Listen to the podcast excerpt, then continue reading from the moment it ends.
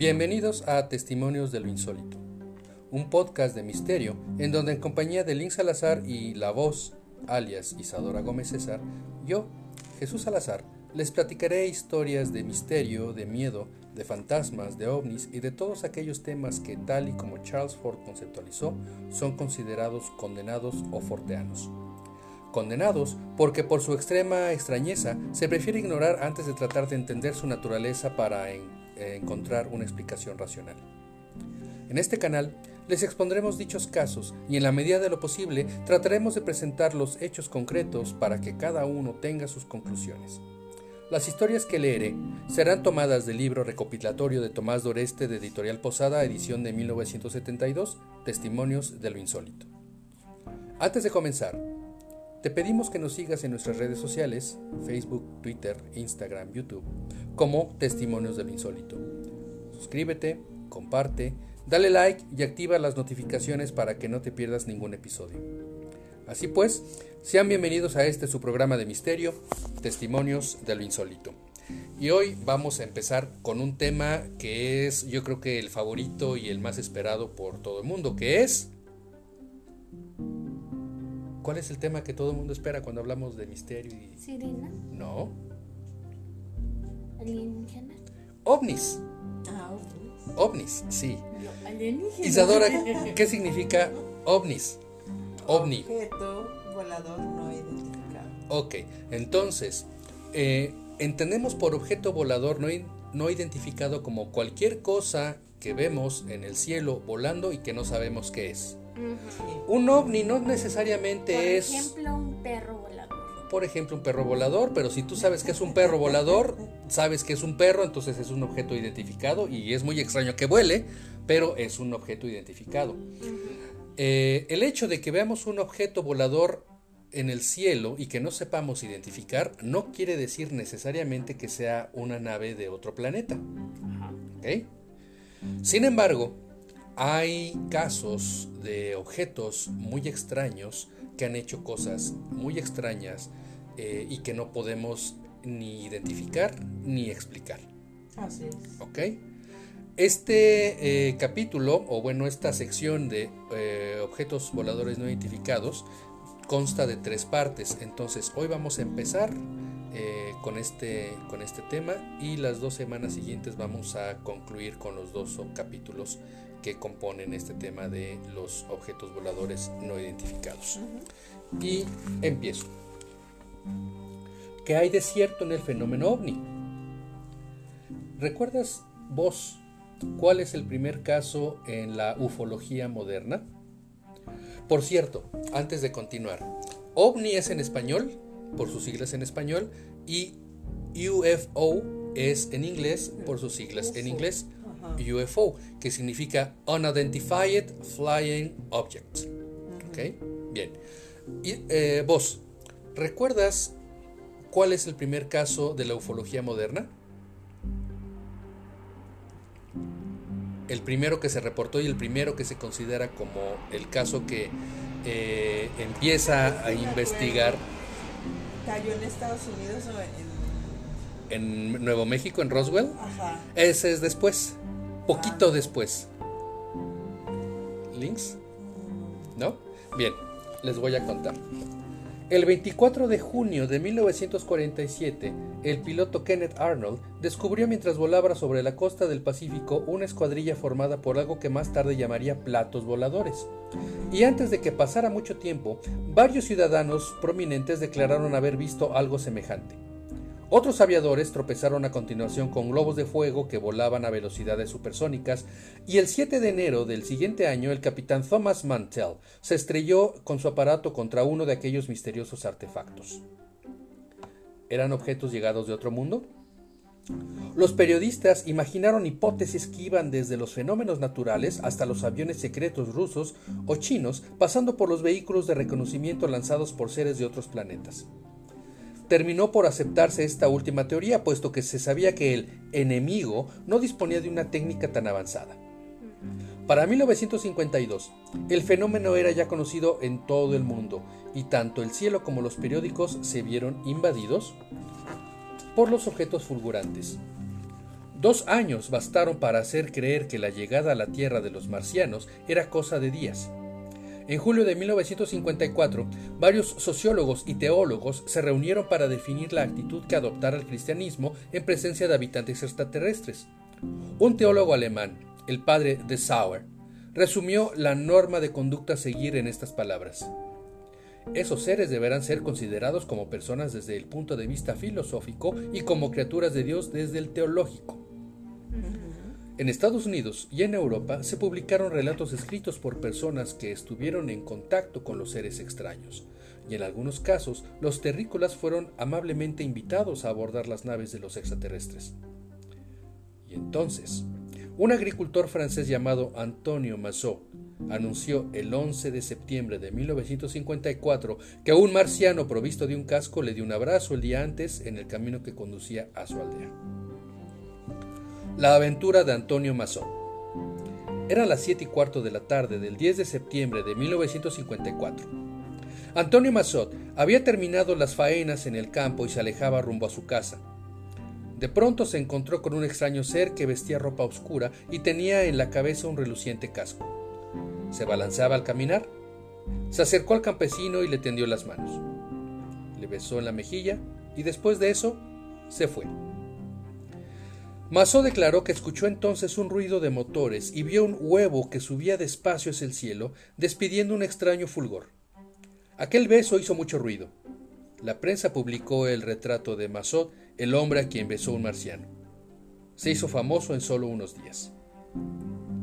En noviembre de ese mismo año, después de una avalancha de testimonios publicados en la prensa, se fundó en Bélgica el Comité de Recibimiento al Primer Marciano, su presidente, Monsieur Rubens, redactó un reglamento de 14 páginas en el cual incluía indicaciones como estas.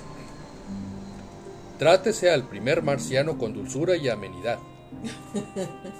Quítese el sombrero y procure inclinarse ante él.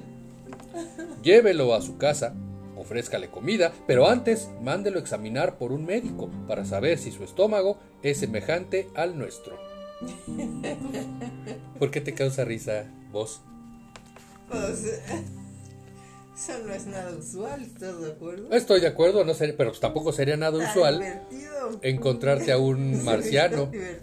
Cabe aclarar. claro, invitarlo a comer y.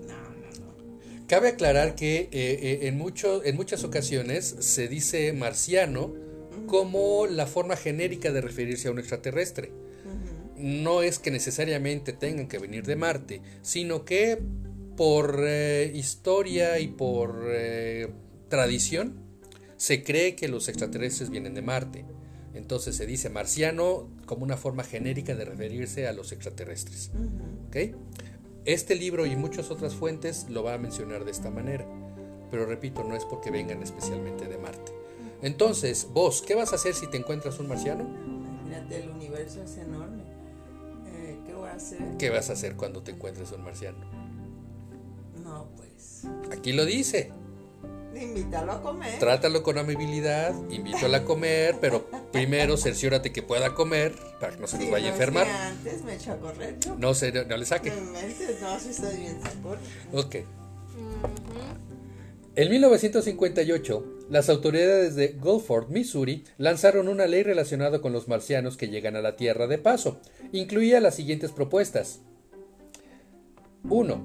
Se ruega a los marcianos depositar sus armas en la delegación de policía desde su llegada. Esto parece el viejo este. 2. Ningún aparato desconocido quedará autorizado para aterrizar o estacionarse dentro de los límites de la ciudad de Gulfport. No, pues ya ves. ¿No es lamentable que actos tan grotescos se encargaran de dar mala fama a un fenómeno que pudo ser más importante que el descubrimiento de América? Lo más extraordinario de estas observaciones de objetos vistos en el cielo es que son tan antiguas como la humanidad. Da fe de ellas la Biblia, y en los siglos pasados se cuentan testimonios de mayor interés, como por ejemplo la astronave que aterrizó en Irlanda. Esta es una historia muy, muy antigua. El manuscrito Konungskissa, célebre documento irlandés que data del año 950 de nuestra era, relata esta singular historia. Año 950 de nuestra era. En la pequeña localidad de Cloera, se produjo cierto domingo un milagro mientras sus habitantes estaban reunidos en la iglesia. Una enorme ancla de metal atada a un largo cable cayó del cielo, y uno de sus brazos provistos de un afilado pico quedó incrustado en el tejado de la madera de la iglesia. Los feligreses salieron en tropel para ver de qué se trataba y vieron entonces al otro extremo del cable un extraño navío que parecía flotar en un mar imaginario. A bordo del mismo, dos seres se inclinaban por encima de un barandal y miraban lo que sucedía abajo en la tierra. Los asombrados habitantes de Cloera vieron brincar a un marino por encima del barandal y moverse en el aire y en torno suyo se formó una aureola de fuego. No había duda de que el hombre pretendía desprender el ancla. Cuando llegó al suelo, los vecinos del pueblo rodearon al intruso para capturarlo, pero el señor cura prohibió que nadie lo tocase por miedo a cometer un crimen o un sacrilegio. El extraño ser, que no parecía notar cuánto sucedía en torno suyo, intentó en vano desprender el ancla y al no conseguirlo echó a volar hacia el navío nadando como antes. Desde arriba, cortaron el cable y la extraña embarcación, una vez liberada, se alejó hasta desaparecer. El ancla siguió fija en el tejado durante varios siglos, cual mudo testigo del milagro. ¿Algo que comentar? No, a mí me dio mucha risa. Te dio mucha risa. O sea, está muy interesante, pues, pero invítalo, sea amable. Ah, no, sí, pero de este caso, pero en este caso en particular que data de mucho antes de 1954, cuando Kenneth Arnold eh, reportó ver ovnis. Mm. Ok. Las campanas son hijas de los ovni. Existe en la historia un misterio que intriga a los especialistas de las tradiciones populares. Es el que se refiere al origen de las campanas. Las campanas. Cuando en el siglo VIII la iglesia en señal de duelo prohibió sonar las campanas durante los tres días que precedieron a la resurrección, la gente ideó una historia muy extraña. Del jueves al sábado santo, las campanas dejan los campanarios y se van a Roma. La necesidad de unir lo maravilloso con los hechos de la vida cotidiana era tan grande en aquella época que sería preciso preguntarse cómo y por qué surgió la idea de tal prodigio. Pero parece ser que en ese cuento había gran parte de verdad, pues corrían numerosas leyendas que convertían las campanas en objetos casi mágicos. Se decía que en ciertos días se lanzaban a volar por el cielo a velocidades increíbles, y no faltaban campesinos que afirmaban haberlas visto pasar por encima de los campos, brillantes y rojizas, dejando escapar una especie de ronroneo. Algunos testigos pretendían incluso que se detenían en un punto del espacio antes de, antes de desaparecer súbitamente. Naturalmente, las mil versiones que acompañaban a las leyendas se deformaban con la superstición. Algunos decían que la aparición de una campana no presagiaba nada bueno. Otros presentaban pruebas que demostraban lo contrario, pero nadie dudaba de la realidad del prodigio.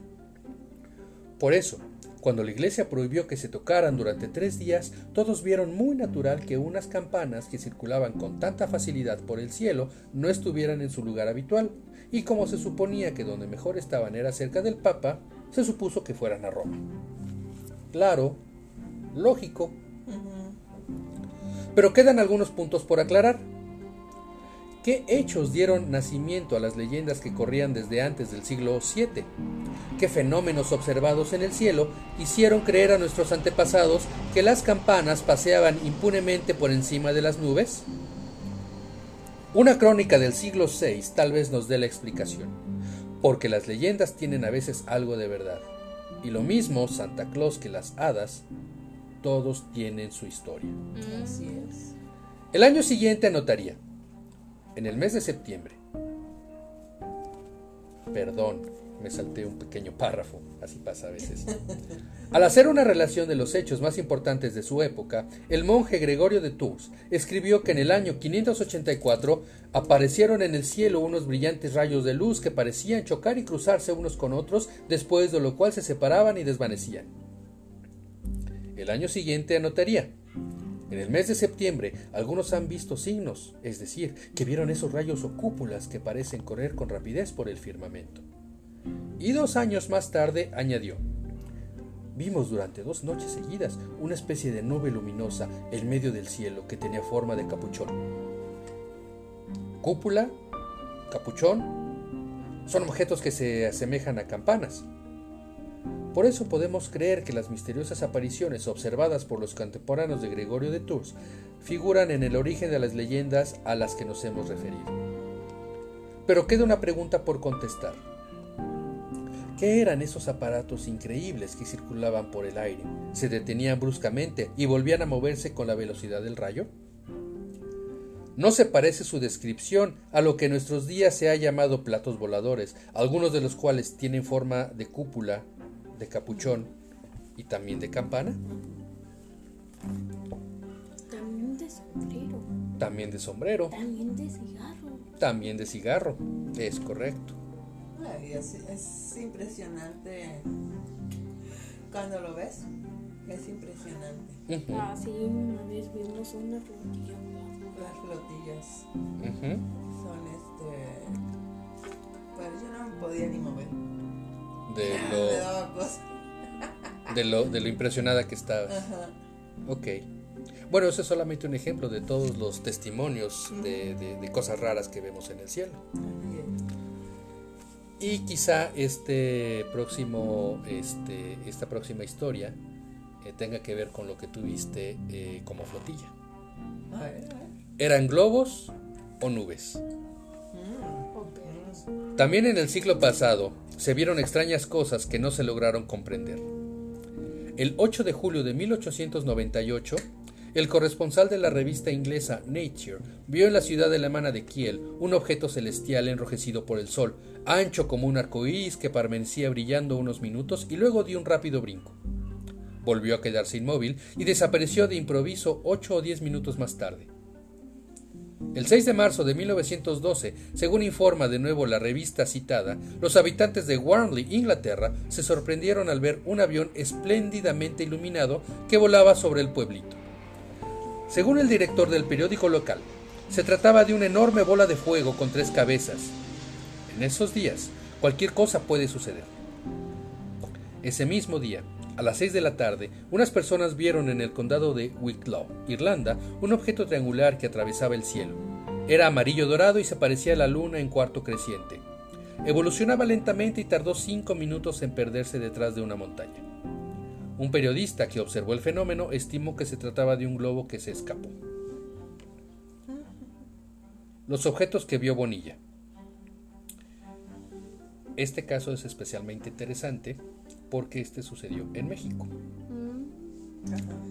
Pero también en México se observaron cosas muy extrañas. Durante los últimos años del siglo pasado, como lo sucedió a José Bonilla, director del Observatorio de Zacatecas cuando se disponía a fotografiar las manchas del sol. Como decía antes, hay gente preparada que ha estudiado y que no es tan fácil que crea ver cosas raras o que confunda algunos fenómenos eh, conocidos eh, con objetos extraños. Y creo que este es uno de esos casos. Digo, ser director de un observatorio no debe ser para cualquiera. Era el 12 de agosto de 1883. Grande fue la sorpresa del astrónomo mexicano cuando al revelar las fotos descubrió objetos que no esperaba, y así lo comunicó a una revista científica. El profesor Bonilla contó hasta 48 extraños cuerpos en un breve intervalo. Se movían de oeste a este, inclinándose ligeramente hacia el norte y el sur del disco solar. Los objetos parecían oscuros, unos eran perfectamente redondos y otros más o menos alargados. Al abandonar el disco solar y cruzar el campo de la cámara se volvían luminosos. Pasaban solos o por parejas y tardaban unos segundos en cruzar el sol. Puede establecer su trayectoria sobre la película fotográfica, declaró José Bonilla. Logré fotografiar casi todos los cuerpos extraños gracias a un mecanismo de relojería que se ajustaba al movimiento diurno aparente del Sol en la bóveda celeste. Algunos parecían esféricos, aunque en la fotografía se antojan irregulares. Antes de cruzar el disco solar, arrojaron destellos, pero una vez en el campo solar se hicieron opacos y oscuros sobre el fondo luminoso. Bonilla opinaba que cuando los extraños cuerpos, que nunca logró identificar, cruzaban el disco solar perdían su brillo, pero nunca se le ocurrió pensar que aquellos objetos tal vez tenían un origen extraterrestre. Y este es el caso en el que un científico declara ver algo extraño que no sabe qué es, pero que no por eso dice son extraterrestres. Claro. Simplemente declara, vi algo, lo pude fotografiar y no sé qué es. Lo cual me parece una posición bastante eh, profesional y bastante sensata, No, cerrada, exacto. que se abre a que, bueno, vi algo, pero pues a ver quién me puede explicar qué es. La terrible bola de fuego.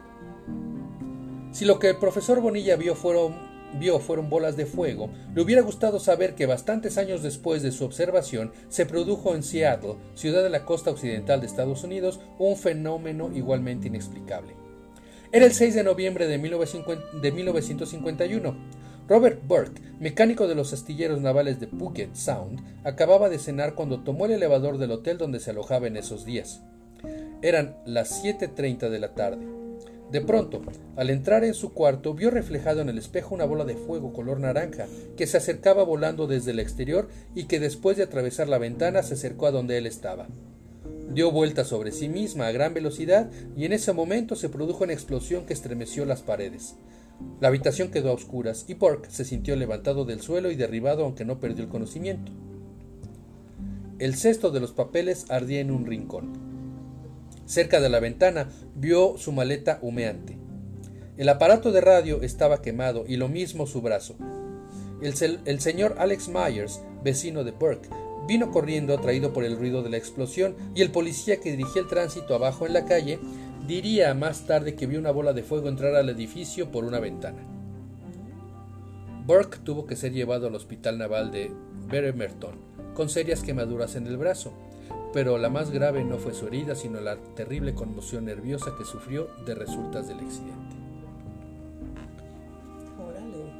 ¿Qué sucedió en la isla de Maury? Pero en un lugar muy cercano había sucedido algo igualmente extraño, cuatro años antes, precisamente el 21 de junio de 1947. Eran las 2 de la tarde. Una lancha costera realizaba su acostumbrada vigilancia en la punta meridional del estuario de, Puget Sound, cerca de la isla de Maury, en el estado de Washington. Al mando de la lancha iba Harold H. Dahl. Lo acompañaban dos patrulleros y un muchacho de 15 años, hijo de Dahl, además de un perro. De pronto, Dahl observó algo sorprendente. Seis artefactos redondos de enormes proporciones se mantenían sobre sus cabezas a unos 600 metros de altura. No hacían ruido. Dahl creyó que eran globos, pero cinco de ellos comenzaron a moverse rápidamente en torno al sexto que descendía velozmente, hasta detenerse a unos 150 metros. Cada máquina, o lo que fuera, tiene un orificio de 9 metros en su centro. Dahl preparó su cámara fotográfica y sacó cuatro fotos. Se oyó un ruido sordo y el aparato central dejó caer por su abertura miles de pedazos de algo que parecían periódicos. Algunos cayeron en tierra firme y el resto en el mar. Luego cayeron fragmentos de un metal negro cerca de la lancha levantando vapor al entrar en contacto con el agua del mar. La lancha se acercó a la costa y sus ocupantes corrieron a refugiarse entre las rocas. Un fragmento del metal hirió en un brazo al muchacho y otro mató al perro. Oh, Sí, es lo triste. Pobre perro. Minutos después, el aparato se fue junto con los otros. El metal caído seguía caliente. Cuando se enfrió, cargaron unos pedazos en la lancha. Quisieron comunicarse con la base, pero el emisor de radio no funcionaba.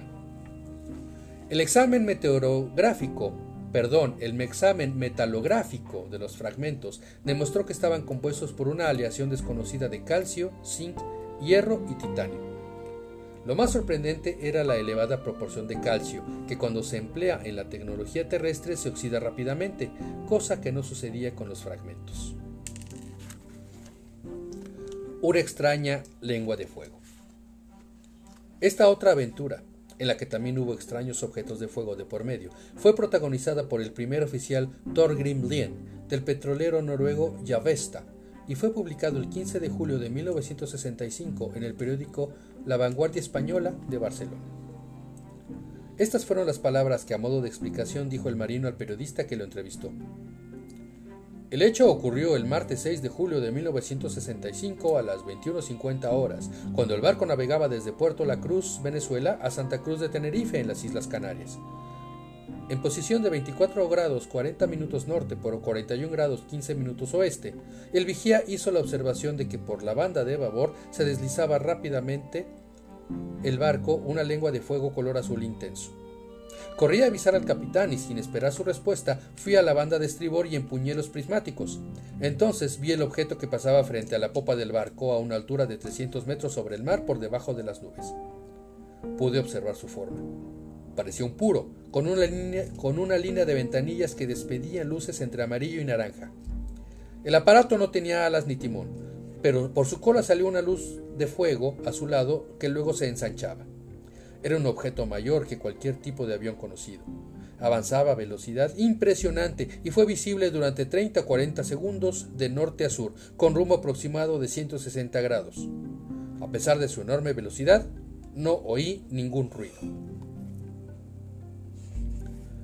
Dos bolas de fuego en La Habana.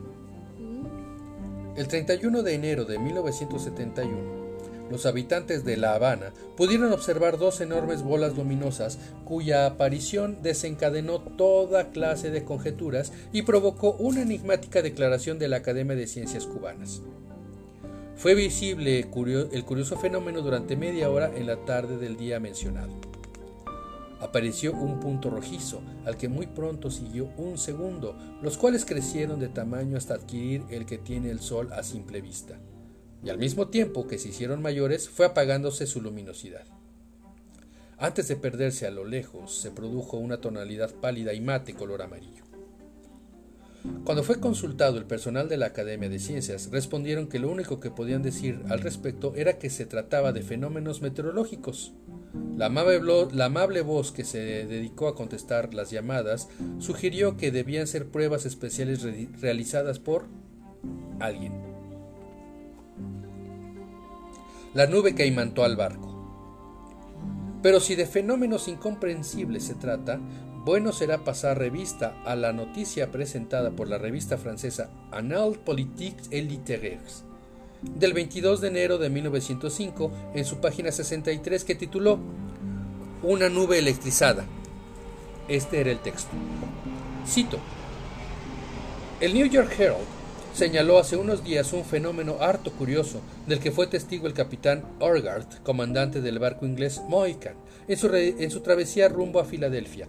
Lo mencionamos con las reservas del caso, a pesar de parecernos sumamente extraordinario. El navío se hallaba camino de Delaware Breakwater cuando de pronto lo rodeó una nube fosforescente que magnetizó todo a bordo. El barco y la tripulación estaban rodeados de un extraño fuego. La aguja de la brújula daba vueltas como si hubiera enloquecido. Por orden del capitán, varios marineros intentaron desplazar unas sillas metálicas que había sobre cubierta. Resultó imposible, a pesar de que eran muy livianas. Todo estaba imantado. Cadenas, clavos, barras, todo se adhería al puente como si formara parte de él. La nube era tan densa que el barco no podía maniobrar. Se veía solo a corta distancia y cada objeto semejaba a una masa incandescente. Bruscamente, la nube se elevó en el aire y la fosforescencia del barco se debilitó.